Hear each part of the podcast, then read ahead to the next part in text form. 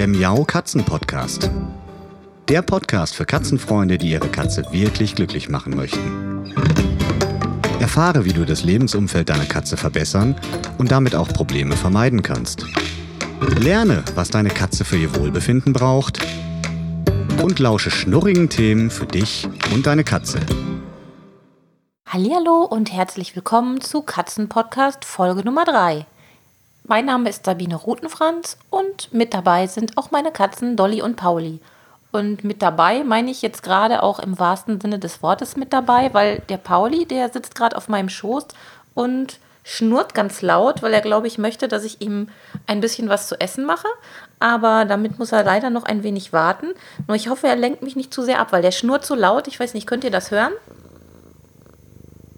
Ja, ich glaube nicht, das ist zu leise. Aber ähm, er sitzt hier halt, hat sich breit gemacht und schwänzelt um mich rum und möchte auf jeden Fall Aufmerksamkeit. Also ich versuche einfach mal, mich trotzdem zu konzentrieren und euch ein paar neue Sachen zu erzählen. Was mir am Ende der zweiten Podcast-Folge aufgefallen ist, ich habe euch, glaube ich, noch gar nicht so richtig erklärt, was genau mit Show Notes gemeint ist und wo ihr die überhaupt finden könnt. Es gibt zwar diesen Abspann, den der nette Sprecher für mich gesprochen hat, immer am Ende jeder Folge, aber es ist ja davon auszugehen, dass ihr euch das nicht jedes Mal wieder anhören werdet. Deshalb möchte ich euch zumindest noch mal kurz erklären, was die Show Notes eigentlich sind. Die Show Notes sind im Prinzip die Zusatzinformationen, auf die ich in jeder Podcast-Folge zwischendrin einmal verweise und Dort findet ihr zum Beispiel genaue Informationen, wie in Folge 1. Da waren es, glaube ich, die genauen Pflanzeninformationen mit botanischen Namen der Pflanzen oder auch manchmal Bezugsquellen, wo es bestimmte Dinge zu kaufen gibt oder genaue Erklärungen, damit man nochmal nachschlagen kann oder nachlesen kann, was ich da genau erzählt habe. Und ja, das ist es eigentlich auch schon. Das sind die Show Notes und die Show Notes sind zu finden im Internet unter der Internetadresse, wie könnte es anders sein, als www.katzen-podcast.de. Und das ist es auch schon. Falls ihr was sucht, könnt ihr da hingehen auf diese Seite und da werdet ihr alles Mögliche rund um den Podcast und rund um meine Themen finden. Und falls ihr mal was nicht dort finden solltet oder irgendwie Anmerkungen habt, dann seid ihr natürlich auch jederzeit eingeladen, mir einen Kommentar zu schreiben oder mir eine E-Mail zu schicken an miau.katzen-podcast.de und dann bekommt ihr auch ganz sicher eine Antwort von mir. Also nur zu, ich freue mich, wenn ihr mir was schreibt, wenn ihr mir was erzählen möchtet oder falls ich irgendwas mal falsch oder missverständlich ausgedrückt habe, damit ich das dann in der nächsten Folge wieder gerade biegen kann. So, und jetzt möchte ich mich einem Thema widmen, was wieder auch mit dem Katzenbalkon zusammenhängt. Aber ähm, es geht da mehr um Utensilien und Produkte, mit denen man den Katzenbalkon sicher gestalten kann. Also Stichwort Abnetzung oder Katzenschutznetz, da gibt es ja mehrere Bezeichnungen für. Was kann man alles tun? Was ist empfehlenswert? Was lieber nicht? Was gibt es für Tricks und Kniffe? Also wir haben das Problem gehabt, dass unsere Terrasse eine recht eigenwillige Form hat. Die ist, ja, also ich glaube, die ist fast dreieckig, also zumindest sieht sie auf den ersten Blick so aus. Und es gibt einige Schlupfwinkel, die so auf den ersten Blick sich gar nicht abnetzen lassen wollten. Also am Anfang habe ich gedacht, oh je, das wird keine gute Sache hier. Diese Terrasse werden wir wohl gar nicht für Dolly und Pauli absichern können. Wir haben das dann aber doch hinbekommen. Es macht durchaus Sinn, sich ein bisschen damit zu beschäftigen, einen kleinen Lageplan zu zeichnen, also eine Skizze zu machen, dort die Maße einzutragen, damit man schon mal so eine grobe Idee hat, an welchen Stellen wie viel Netz benötigt wird.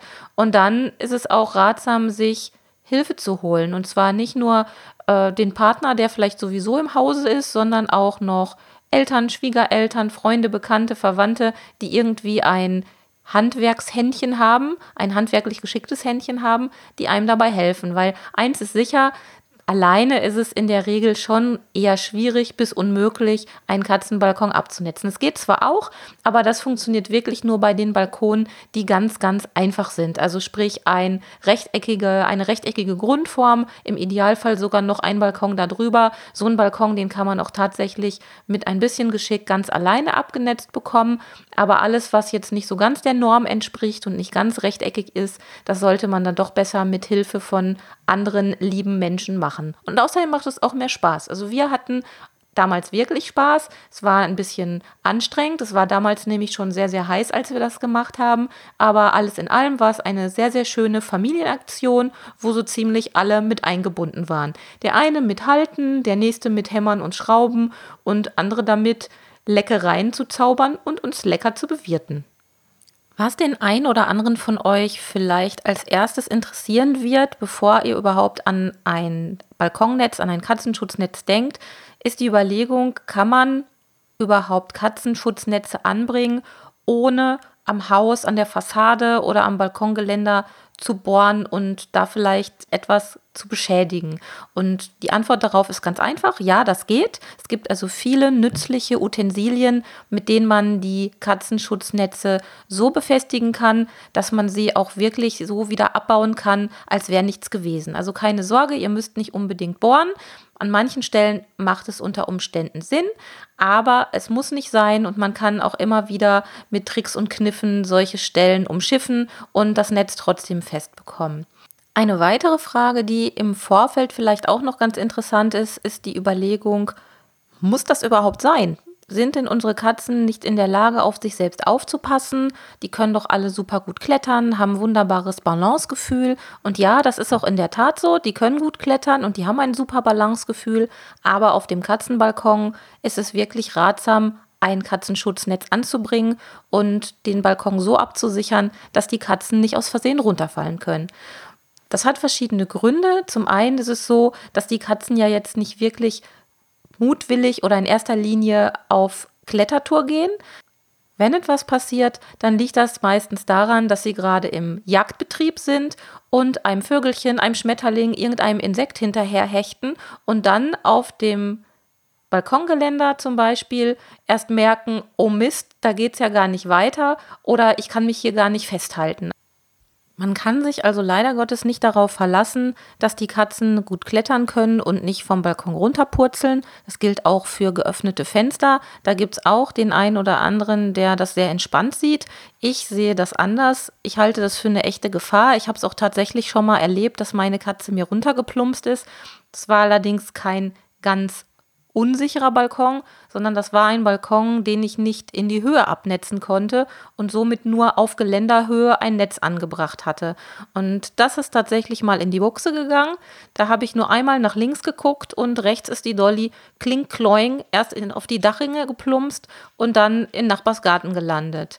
Ich bin dann ziemlich panisch in den Garten geflitzt. Ich hatte nur Badesachen an. Es war ja Sommer und war ganz warm. Ich hatte keine Schuhe an, aber ich bin wirklich wie ein geölter Blitz in Nachbars Garten gerannt und habe mit dem Schlimmsten gerechnet, weil theoretisch hätte da ein Hund sein können. Also unsere Nachbarn hatten auch Hunde und Dolly hätte wirklich von vor lauter Panik davonlaufen können. Es ist aber nichts passiert, insofern, als dass Dolly dort unten gesessen hat, wie das Häschen in der Grube mit ganz großen Augen und sich überhaupt nicht wegbewegt hat, weil sie gar nicht wusste, was ihr da passiert war. Und ich habe sie ganz schnell geschnappt bin wieder mit ihr nach oben geflitzt. Ich selbst war fix und fertig und Dolly auch. Die hat nämlich dann auf den Schrecken als erstes erstmal was gefressen, um das zu verdauen.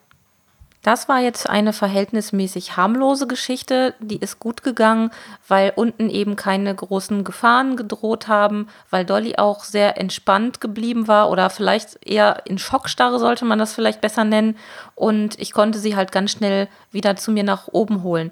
Aber es kann halt sehr gut sein und das ist eigentlich immer der wahrscheinlichere Fall, dass unten irgendetwas ist oder dass die Katzen so erschrocken auf den Sturz reagieren, dass sie davonlaufen und so schnell erstmal wieder nicht nach Hause finden. Aber das Weglaufen und Erschrecken nach so einem Sturz ist nur eines von vielen Risiken, was dann noch passieren kann. Man denke mal nur an Straßenverkehr. Also es ist nicht so abwegig, dass die Katze nach dem Sturz in Panik direkt vor ein Auto läuft. Aber natürlich ist auch denkbar, dass sich die Katzen direkt dabei verletzen können. Und das kann ganz komische Ursachen haben. Das muss nicht unbedingt an der Höhe liegen, das kann auch aus dem ersten Stock sein, dass es unglücklich abläuft, weil unten irgendetwas Gefährliches liegt. Ob das jetzt ein Stacheldrahtzaun ist oder ein Zaunpfosten, auf den die Katze unglücklich aufkommt. Oder bei uns war es zum Beispiel so, dass direkt neben der Stelle, wo Dolly unten auf der Erde aufgekommen ist, ein Kellereingang war. Also da ging es durchaus noch mal zwei Meter die Kellertreppe runter und wenn sie an der Stelle runtergefallen wäre, hätte das ihren Sturz auch noch ganz anders beeinflussen können und zu einem anderen Ergebnis kommen können. Also man muss wirklich aufpassen und es ist eine ernst gemeinte Empfehlung, seinen Balkon abzusichern, auch weil man dann wunderbar entspannt gemeinsam mit seiner Katze den Sommer oder die Open-Air-Saison genießen kann. Weil das ist mir nämlich auch so gegangen, zu der Zeit, als der Balkon noch nicht vollständig abgenetzt werden konnte, dass ich eigentlich keine ruhige Minute auf dem Balkon hatte, weil ich ja immer darauf aufpassen musste, dass Dolly oder Pauli nicht irgendwo auf das Geländer klettern. Und das ist meistens gut gegangen, aber wie gesagt, nur meistens, die eine Geschichte habe ich erzählt. Manchmal saß sie auch einfach in einer Ecke auf dem Geländer. Das fand ich natürlich auch nicht lustig. Da musste ich sie mal runterholen. Und ich hatte somit nicht wirklich eine entspannte Balkonzeit. Mittlerweile ist es total anders. Ich genieße das total. Ich kann Dolly und Pauli auch im Dunkeln nach draußen lassen. Das genießen die beiden natürlich auch sehr, gerade im Sommer, wenn es schön mild draußen ist. Und die beiden haben einfach ein bisschen mehr Abwechslung. Also zusätzlich zum Wohnraum, der ja doch sehr begrenzt ist, können sie draußen fast ein bisschen wie Freigängerkatzen schalten und walten und den Geräuschen lauschen, die Luft genießen und den Insekten hinterher gucken.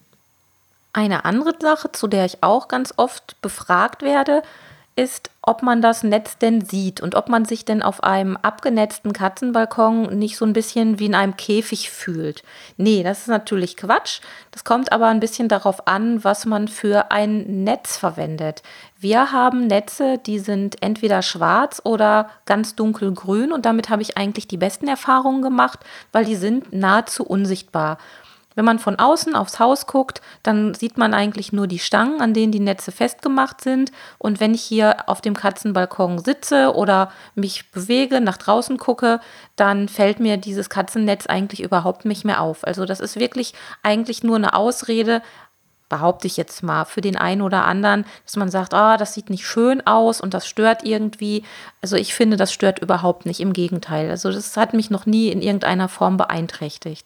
Also fassen wir jetzt mal zusammen.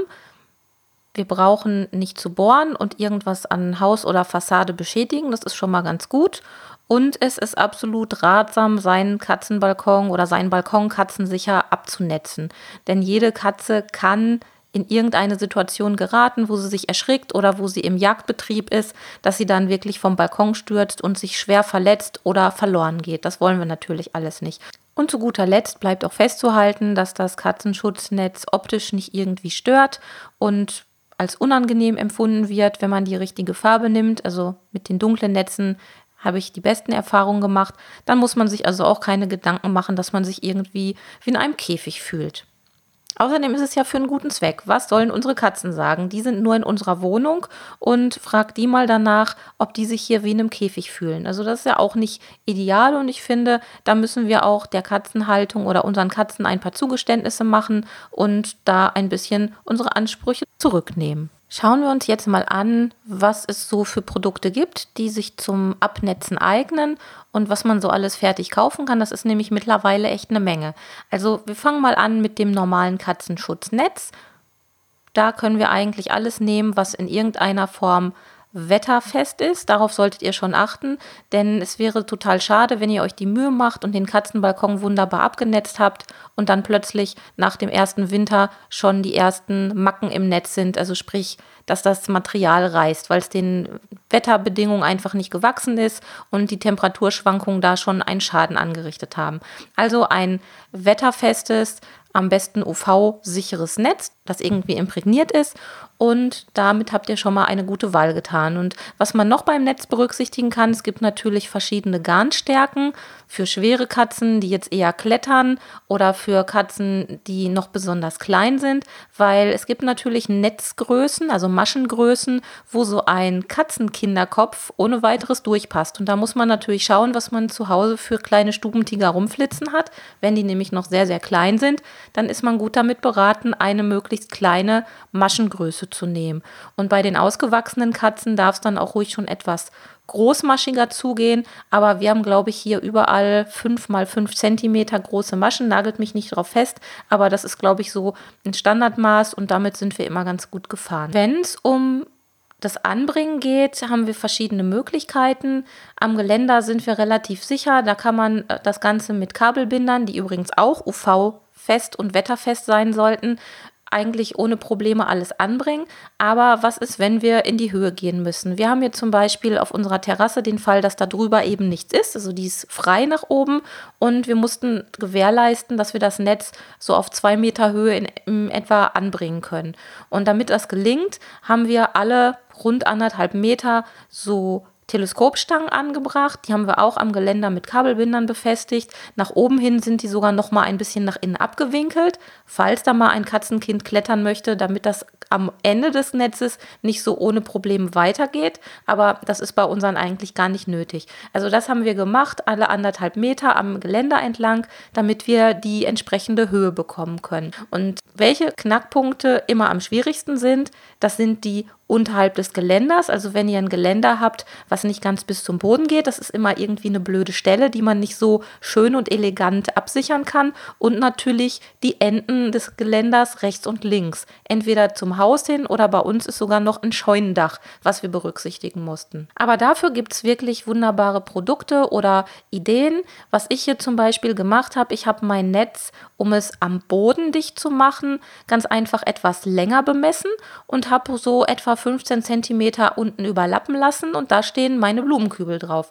Das heißt, ohne dass ich da jetzt großartig noch was für kaufen musste oder befestigen musste, ich habe einfach aus der Not eine Tugend gemacht und da ich eh immer ganz viele Blumenkübel hier rumfliegen habe und rumstehen habe, nutze ich diese Blumenkübel einfach auch, um das Netz an den Stellen zu fixieren, wo ich unten vom Balkongelände aus normalerweise nicht hinkäme. Aber man kann auch was anderes machen.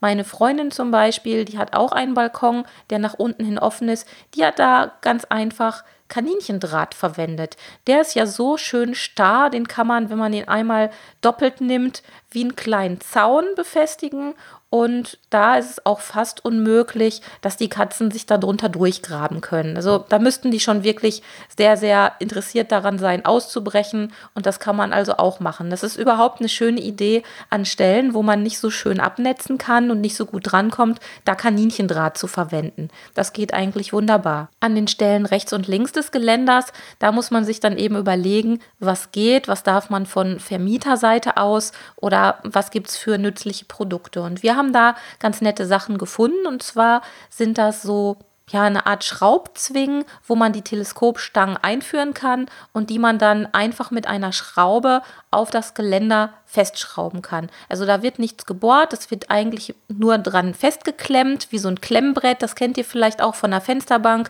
Diese Verbreiterung der Fensterbank als Katzenliegefläche, die werden ja auch nur so festgeschraubt und das funktioniert wunderbar. Und das gibt es in verschiedenen Formen.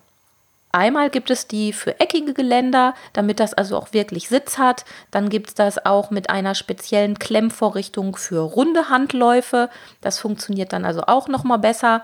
Kann man zwar immer tricksen, aber wenn man das passende Produkt für das entsprechende Geländer oder für die entsprechende Geländerform hat, dann kommt man eigentlich schon am besten damit klar. Und für die Enden rechts und links gibt es eben die Möglichkeit, die Teleskopstangen mit einer Halterung an der Wand festzuschrauben. Das muss man aber auch nicht machen, das haben wir hier auch nicht gemacht, sondern wir haben einfach dann eine Teleskopstange genommen und die mit so einer Klemmvorrichtung ganz nah an der Wand festgemacht am Geländer. Und das reicht auch vollkommen aus, weil der, wenn der Abstand jetzt nicht besonders groß ist, dann reicht das, um diese Lücke zu verschließen.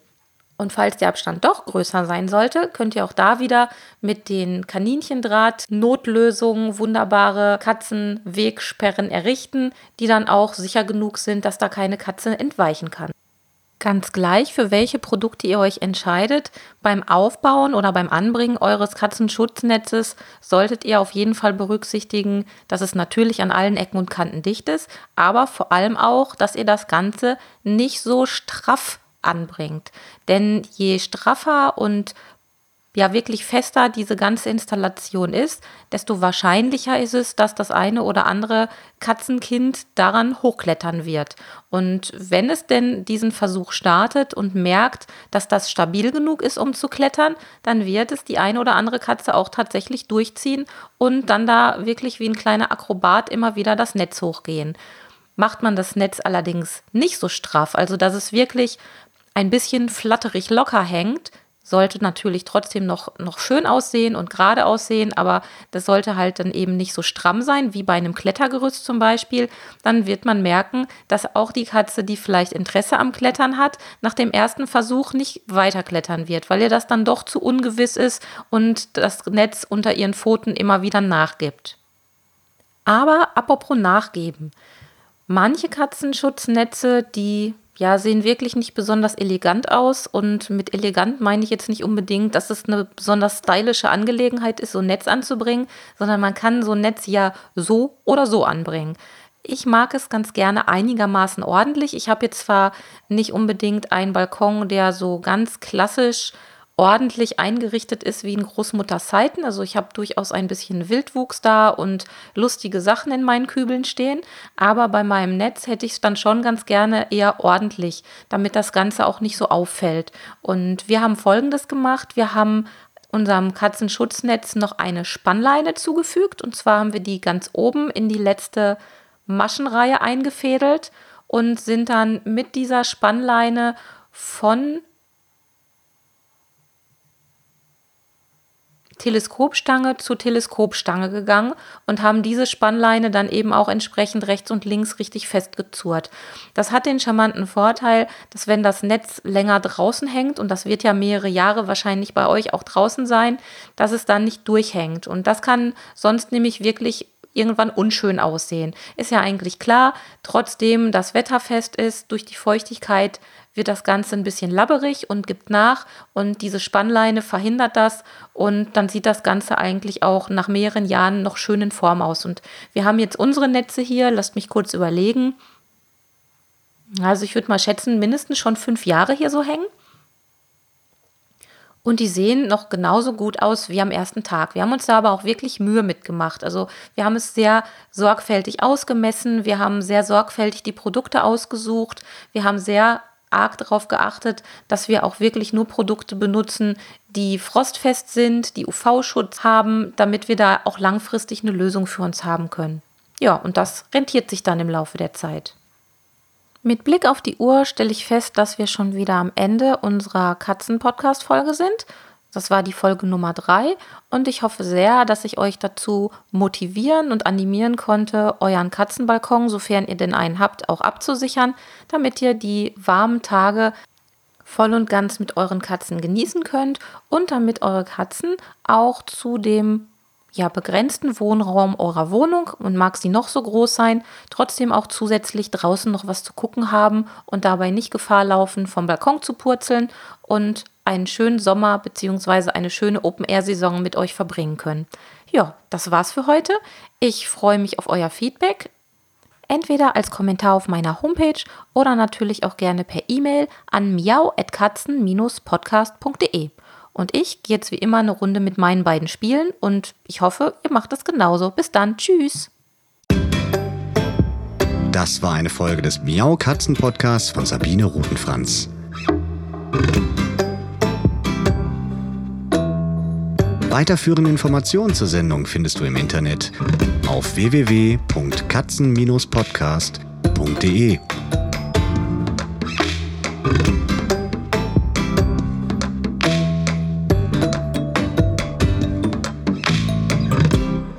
jetzt aus die Maus.